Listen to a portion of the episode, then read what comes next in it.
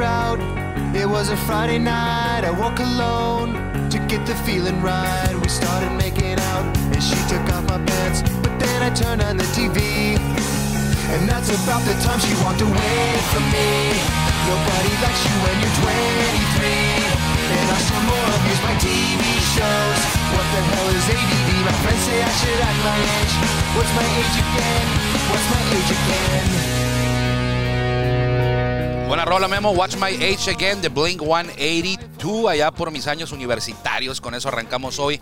Círculo de Espera Radio. Estamos muy contentos porque es viernes de semana corta. La vamos a acabar rápido. Nos fue rapidito aquí en Círculo de, de Espera. Perdón, hoy con Oye. Guillermo. ¿Que no íbamos a descansar el día de hoy? Íbamos, pero no descansamos. Porque nosotros sí trabajamos el lunes, íbamos a descansar y ahorita te acordaste, Guillermo Zulbarán con nosotros aquí en Círculo de Espera Radio. No, que descansar. Nos gusta mucho hablar de béisbol y hoy venimos con el ánimo por las nubes porque es viernes y sí cierto. Hasta ahorita me cayó el 20. El lunes trabajamos, bueno, menos en radio, Sí. pero hubiéramos hecho un programa de radio. Sí. Pero el Se tema es- suponía sí. que íbamos a no descansar, perdón, a no trabajar el día de hoy, pero el bueno. lunes trabajamos a cambio del viernes, pero se nos olvidó. Y aquí estamos muy contentos.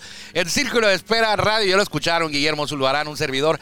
Armando Esquivel, eh, le agradecemos como siempre que nos permita que lo acompañemos hoy como todos los días de lunes a viernes a través de la legendaria frecuencia 1550 AM, un eslabón más de Grupo Cadena. Por aquí nos escuchamos más fuerte y llegamos más lejos transmitiendo desde Tijuana, Baja California. También si usted lo prefiere nos puede encontrar en nuestro podcast en Spotify, mismo nombre, Círculo de Espera Radio. Hoy hablaremos de el MVP, Bryce Harper y Shohei Otani. Hablaremos de la Liga Mexicana del Pacífico y a petición de nuestro buen amigo que siempre nos escucha, Ismael Peña, tocaremos el tema de Joaquín Soria y dónde está Joaquín Soria. Ya se retiró, ya lo sabemos. Pero ¿dónde lo ponemos en la lista de pitchers mexicanos más exitosos en grandes ligas? Vamos con la mejor voz de un estadio de béisbol en México. Es la de Jorge Niebla, el Caifán, mi buen amigo. Él es el encargado todos los días de abrir la puerta de este espacio. Bienvenidos. Ya estamos en el círculo de espera. Acompáñanos a tomar turno y hablar de béisbol con un toque relajado. Aquí empieza Círculo de Espera. De espera. Muchas gracias a Jorge Niebla, el Caifán, y principalmente muchas gracias a usted por permitirnos que lo acompañemos todos los días. Sin ustedes no somos nada. Hoy hablaremos de Joaquín Soria para empezar. eh, nuestro buen amigo, siempre al pendiente, Ismael Peña Jr., eh, ayer nos preguntaba eh, acerca de Joaquín Soria. Todos sabemos que este beisbolista, relevista, cerrador, coahuilense, que pasó 14 temporadas en Grandes Ligas, y digo pasó porque anunció su retiro a través de su agente. Él no lo dijo, su agente lo dijo. Su carrera siempre fue así, eh, nunca estuvo llena de reflectores. Su posición era la de pitcher relevista, pitcher cerrador. Entonces quizá no atrajo tantos reflectores en su exitosa carrera. Eh, qué buena rola, ¿eh? Pero bueno. Tiene 37 años, su récord es de 36-45, o fue de 36-45, pero para un relevista y un cerrador, el récord no, no es muy importante. Eh, participó en 773 juegos. Es la cifra más alta para cualquier lanzador mexicano en grandes ligas. Registró 229 salvamentos. Es la cifra más alta para cualquier lanzador mexicano en grandes ligas. Su efectividad, muy buena. En 14 años, como relevista, como cerrador, 3.11. Él debutó en 2007, jugó con Royals, la primera parte y la gran parte de su carrera fue con Royals, pero también se le vio con las casacas de Atléticos, de Rangers, de Tigres, de Diamantes, de Piratas, de Azulejos, de Medias Blancas y Cerveceros. La última fue la de Azulejos. De hecho, le tocó hacer batería con un paisano, con Alejandro Kirk, ahí en Azulejos. Él participó en los Juegos de Estrellas del 2008 y 2010. ¿Tú te acuerdas, Guillermo? Saluda, Guillermo, no ha saludado. Eh, muy buenas tardes. Eh, bueno, no saludé, pero hice mi comentario que hasta el día, hasta ahorita me cayó el 20 de que dije, ah, pues íbamos hoy. a descansar. Pero qué bueno que estamos aquí, ¿no? No, Eh, sí, pero bueno. Pues está bien. Eh, tú te, suena Joaquín Soria, ¿no? Lo- Sí, le pregunto me- a Guillermo porque Guillermo eh, sí está metido aquí en el béisbol, pero no, no tanto. No él, se encarga, él se encarga de temas más que nada de producción y de acompañarme aquí. Eres como, es- soy como si yo fuera Jimmy, Jimmy Fallon, ¿o cómo, cuál es el, el que tiene a Guillermo? Sí, Jimmy Fallon. Jimmy Fallon Sí. en el ABC en la noche, el Sí. show nocturno. Y tiene ahí a, un, a un amigo. Kimmel. Jimmy, Jimmy Kimmel. Kimmel. Jimmy Kimmel. Kimmel. Fam- Jimmy Fallon es el de- es el otro. el de NBC. Sí. Jimmy Kimmel Live. Sí. Y tiene siempre un acompañante que es Guillermo, Sí. Así como tú. Mexicano. mexicano, así como tú. Muy bien. Eh, te pregunto de Joaquín Soria, ¿qué, qué, me- qué dices, qué me puedes decir tú cuando escuchas a Joaquín Soria? Sí, sí lo conocía. Sé quién es. Sabía que era un pelotero mexicano con gran, eh, gran trayectoria en grandes ligas. eh, que ten- era uno de los mexicanos, eh, era porque se tir- retiró, de los que más casacas había aportado en grandes ligas. Ah, sí. Después de Oliver Pérez y de Oliver, no sé qué otro jugador. Denis Reyes, Denis de muchos equipos, Juan Gabriel Castro. No Eh, creo que tantos como, No, no, no, como, no, como, como, como Joaquín. eh, no es él el que por, estuvo más equipos, no, ¿eh? no, yo creo que es Oliver Yo Pérez. creo que es Oliver y Denis, habrá que revisarlo. Ok, Habrá que revisarlo. Sabía que, que era un lanzador, un lanza- no, no sobresaliente, pero es un muy buen, muy buen, O sea, tú- muy buen lanzador. Tu percepción de Joaquín Soria es que era un buen lanzador, pero que no era muy sobresaliente. Sí, mi percepción o los conocimientos que tenía. Ahí que está, tengo. le diste al, al punto. Sí, Para ti no fue muy sobresaliente. sí, Bueno, ahí te va. ok. Entre los mexicanos que han jugado en grandes ligas, A ver. el que más rescates tiene es Joaquín Soria. Sí, esa- 229. 229 rescates. El que le sigue es Roberto Zuna, que este año no jugó en grandes ligas, con 155. Sergio Romo, 137, es decir, casi 100 menos que Joaquín Soria. Lejos. Y Romo también ya anda en las últimas, ¿eh? Sí. Eh, bueno, Romo no tuvo tantos rescates porque no toda su carrera fue de cerrador. A veces estaba intermedio, preparador. Aurelio López, Mr. Smoke, 93, en paz descanse. Isidro Monge, 56. Vicente y Enrique Huevo Romo eh, son hermanos y hasta coincidieron en el número de rescates en grandes ligas. Ambos tuvieron 52. Y Horacio Piña con 38. Entonces, aquí la pregunta que nos hace Ismael es cómo colocarlo, cómo ubicarlo. O sea, no vamos a mover a Valenzuela. Todos sabemos que el mejor lanzador mexicano en grandes ligas es Fernando Valenzuela. Sí. O sea, 170 y tantos victorias, 173 creo. Eh, y nadie lo va a mover de ahí. Cy Young, novato del año, eh, varios juegos de estrellas, un juego sin hit. Entonces, Valenzuela es el uno. Pero de ahí, de ahí en fuera, viene, por ejemplo, voy a decirle los lanzadores mexicanos que ganaron 100 juegos o más. Valenzuela 173, Esteban Loaiza 126, Giovanni Gallardo 121, Jorge de la Rosa e Ismael Valdés 104 cada uno. De ahí en fuera no hubo otro lanzador que llegara a 100 victorias. Abridor. Y aquí lo difícil, Guillermo, es eh, la, la pregunta que nos hizo Ismael Peña. Lo difícil aquí es eh, comparar uno, y lo decíamos en Béisbol Sin Fronteras. Muchas gracias, Ismael, por la pregunta. Eh, Ismael trabaja en MVP Academy, una academia de, de- béisbol. Aquí lo difícil, y lo decíamos en Béisbol Sin Fronteras, es, es muy complicado comparar lanzadores, abridores de distintas épocas, porque, por ejemplo, Julio Urias y Valenzuela, en su momento cuando, se llegue, cuando termine la carrera de Urias va a ser complicado compararla porque era diferente. Valenzuela se iba a 8 entradas, 9, 7, juegos completos, cierres de juego, es decir, blanqueadas de 9 entradas. Y Urias es otro tipo de, de- de manejo en el picheo. Ahora imagínense, si es difícil comparar lanzadores abridores de diferentes épocas, ahora agréguele que Joaquín Soria es de distintas épocas que ellos, pero aparte Joaquín Soria era, no era abridor, era cerrador. ¿Cómo lo metes? Y mira, te voy a poner un ejemplo, Guillermo. Joaquín Soria, sus 229 rescates, lo colocan como lugar 42 de todos los tiempos en grandes ligas, no nada más de mexicanos. Entre todos los cerradores en la historia de grandes ligas, Joaquín Soria está en el lugar 42. Wow. Valenzuela, con los 173 triunfos en todos los tiempos en grandes ligas, está en la posición 184. O sea, es más alta la posición de, de Soria con los rescates que la de Valenzuela con los ganados. Aquí la clave, como lo que podemos responder a esto, es, es, va a ser con criterio, con un criterio tuyo, tu apreciación, y te lo voy a preguntar, y se lo voy a preguntar a usted que nos está escuchando. ¿Quién fue más dominante en su posición? O sea, ¿quién fue más dominante en lo que hacía? Para poder darnos una idea de, de- y poder compararlos. ¿Soria fue más dominante en su posición o Valenzuela? Creo yo que Valenzuela. Sí, Ahí sí. sí.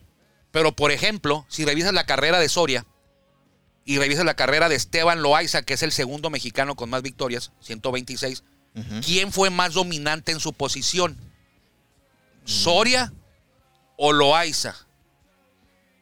Daría la percepción que Loaiza. A ti te daría la percepción que Da- Loaiza. da- daría, pero los números dicen otra cosa.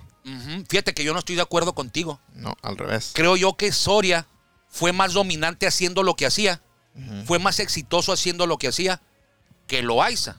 Ok. No, aquí no le incluye lo de la Jenny Rivera, ¿eh? No, no. Ah, bueno. Entonces, es, creo yo, creo yo que Soria fue más exitoso en su posición que Giovanni Gallardo. Creo que Soria fue mejor en su posición que Jorge de la Rosa Ok.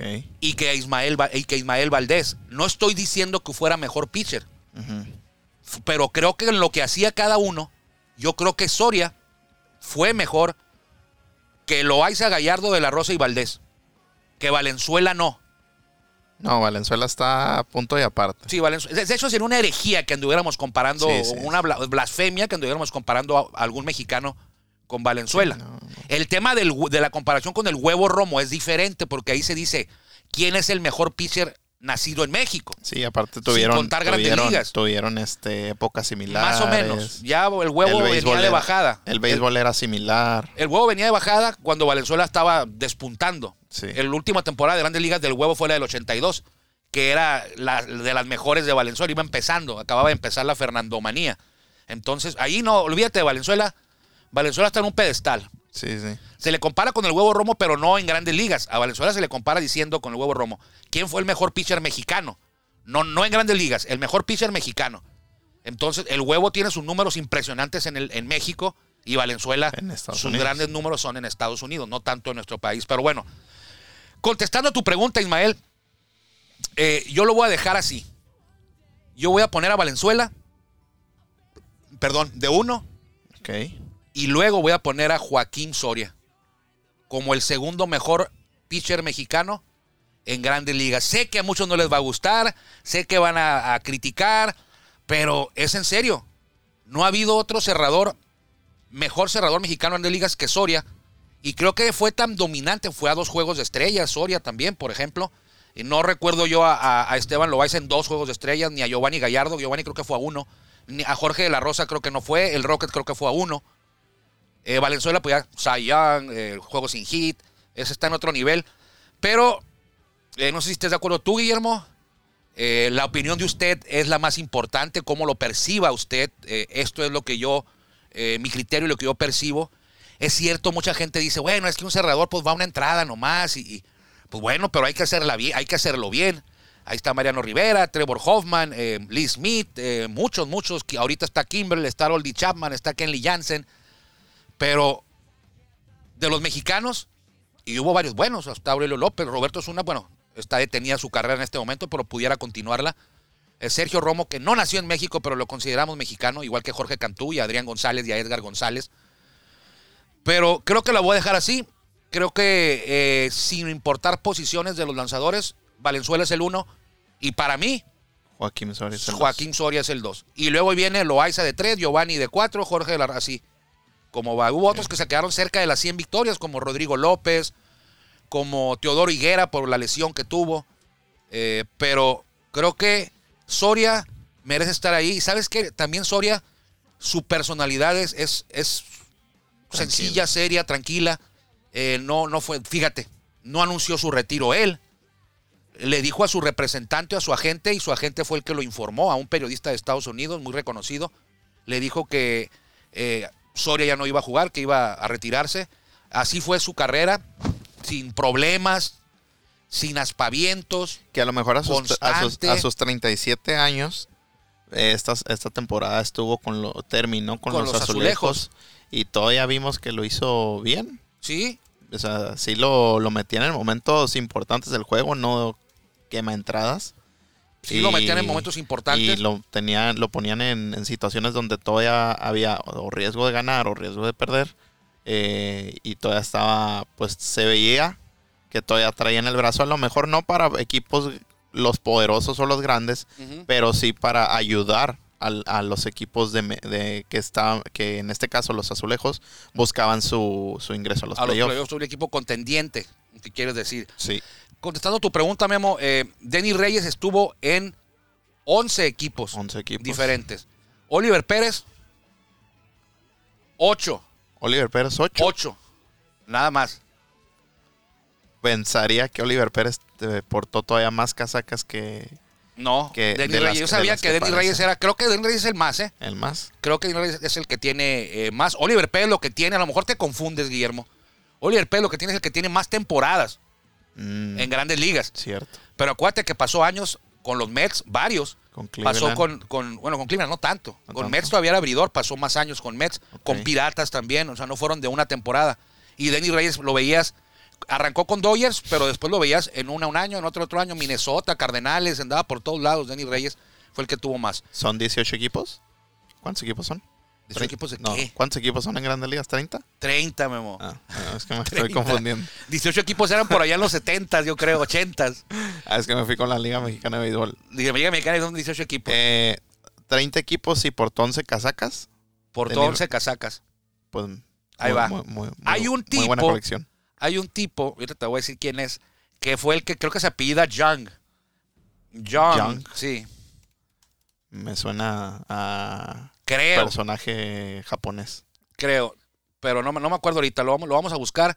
Hay un jugador que jugó eh, grandes ligas y que tiene el récord de más eh, equipos jugados. Entonces, eh, puede que usted no esté de acuerdo conmigo. Creo que respondiendo a la pregunta de este inicio de fin de semana, Joaquín Soria nunca tuvo lo- los reflectores. Creo que fue el más dominante en su posición, solo por abajo de Fernando Valenzuela. Entonces yo lo colocaría, mi estimado Ismael, eh, amigos, en como el segundo mejor pitcher, eh, de acuerdo a los resultados, en las grandes ligas. Siempre lo he dicho, a los relevistas no se les toma en cuenta. No tienen el reconocimiento que merecen.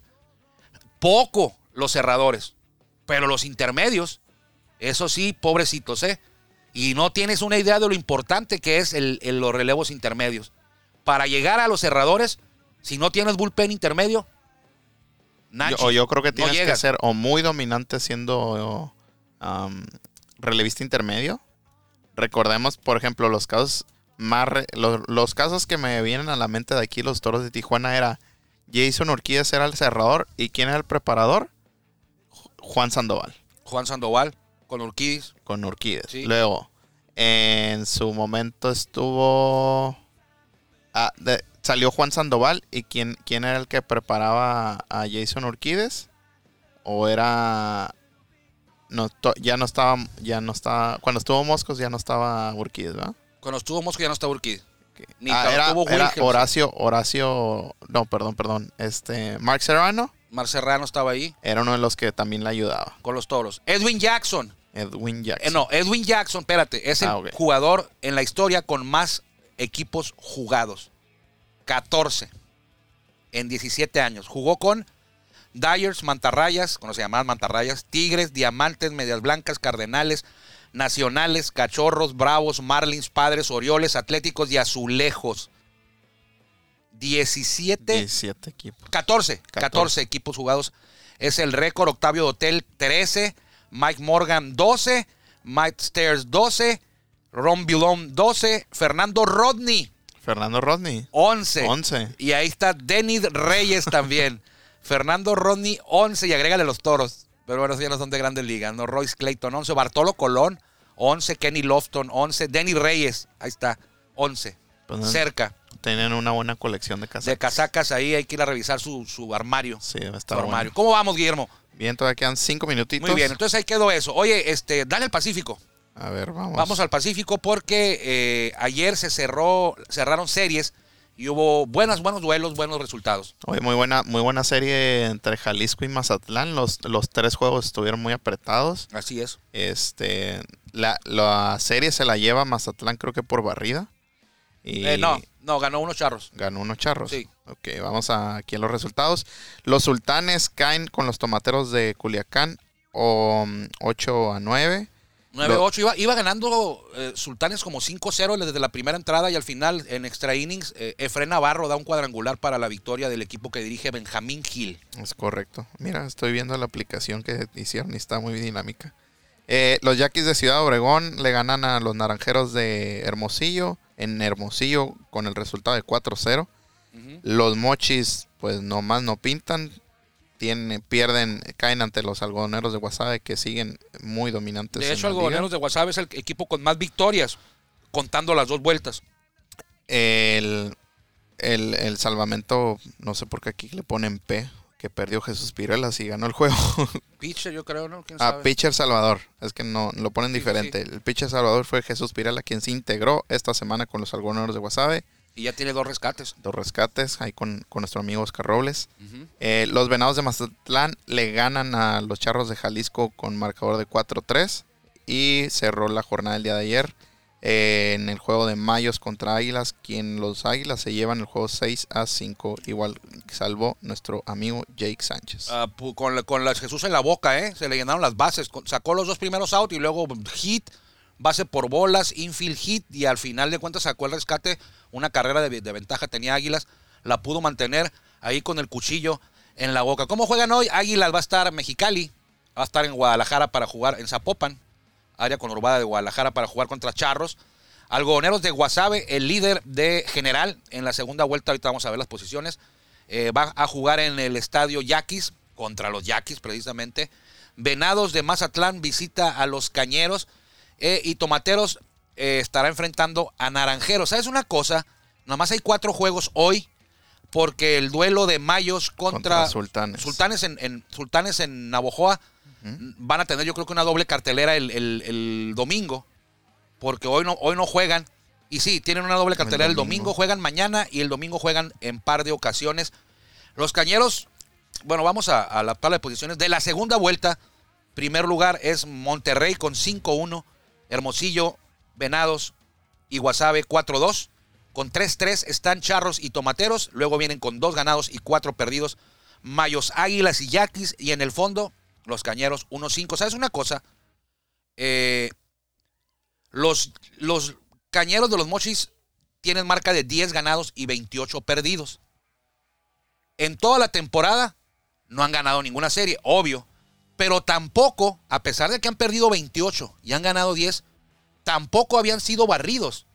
En todas las series ganaban un juego. Uno. O sea, ahorita han disputado 11 series y habían ganado un juego de cada serie. Un juego de cada serie habían ganado. Hasta esta serie en la que Guasave les metió los tres. Sí. Pero era lo que los, los cañeros han, han barrido varios equipos. Pero los cañeros, que es el peor, no habían sido barridos. 10-28 y no habían sido barridos. Eh, en la segunda vuelta, rapidito nomás, bueno, esta es la segunda vuelta. En general, el equipo que más juegos tiene ganados ahorita es, Algodoneros, 23-15. Y con 22-16 están los Mayos, un juego abajo. Si, si el- la Liga Mexicana del Pacífico terminara el día de hoy, los eliminados serían Mexicali y los Cañeros de los Mochis. Este fuiste tú con los puntos, ¿verdad? Sí, con los puntos. Los puntos sumados ya de la primera y la segunda vuelta, como van ahorita en la segunda vuelta, los de la primera ya están firmes, pero súmele los de la primera. Y como van ahorita en la segunda, los eliminados serían Mexicali y Mochis. Y muy lejos, ¿eh? Y estoy, estoy viendo cómo se darían los duelos. Hay muy interesantes. Por ejemplo, sería Algoneros de Guasave contra Yaquis, de Yaquis. Ciudad Obregón. Sí. Navojoa contra Culiacán.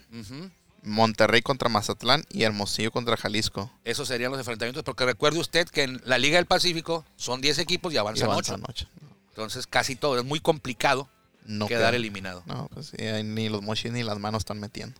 Bueno, dejamos lo de Bryce Harper para, la, para el lunes, ¿no? Sí, Eh, Bryce Harper fue el MVP de la Liga Nacional. En la Americana, sin discusión, unánime, Shohei Otani. yo también pienso que le robaron a Fernando Tatis. El lunes te diré por qué no. Bueno, Bueno, tú porque eres amigo de Tatis, te gusta que avienta los bats, Sí, el pelo, sí, que se pone la medallota. el niño, El, el niño. niño. Bueno, te voy a decir por qué no le robaron el, el- el MVP a Fernando Tatis, pero lo vamos a dejar para el lunes. Para el lunes, este, otra vez, es muy común que cuando ganas el premio Hank Aaron, ganes el MVP.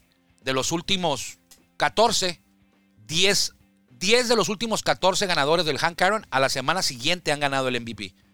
Aquí Bryce Harper ganó el Hank Aaron hace una semana y ayer ganó el MVP. En la Liga Americana no fue así. Ganó el Hank Aaron, que es al mejor bateador, lo ganó Vladimir Guerrero. Pero el MVP lo ganó Otani. ¿Por qué? Porque si hubiera sido, si Otani nada más bateara, no hubiera sido el MVP. Pero como batea y lo hace muy bien, y aparte lanza, fue unánime. Sí. Vámonos, Guillermo. Nos vamos, este, ve a béisbol del Pacífico si tienen la oportunidad. Quédese con los pájaros picantes aquí en la 1550. Nos encontramos el lunes, si Dios quiere, y si usted también así lo decide, que pase buen fin de semana, que le vaya bien. Gracias por acompañarnos en el Círculo de Espera. Nos escuchamos próximamente. Círculo de Espera.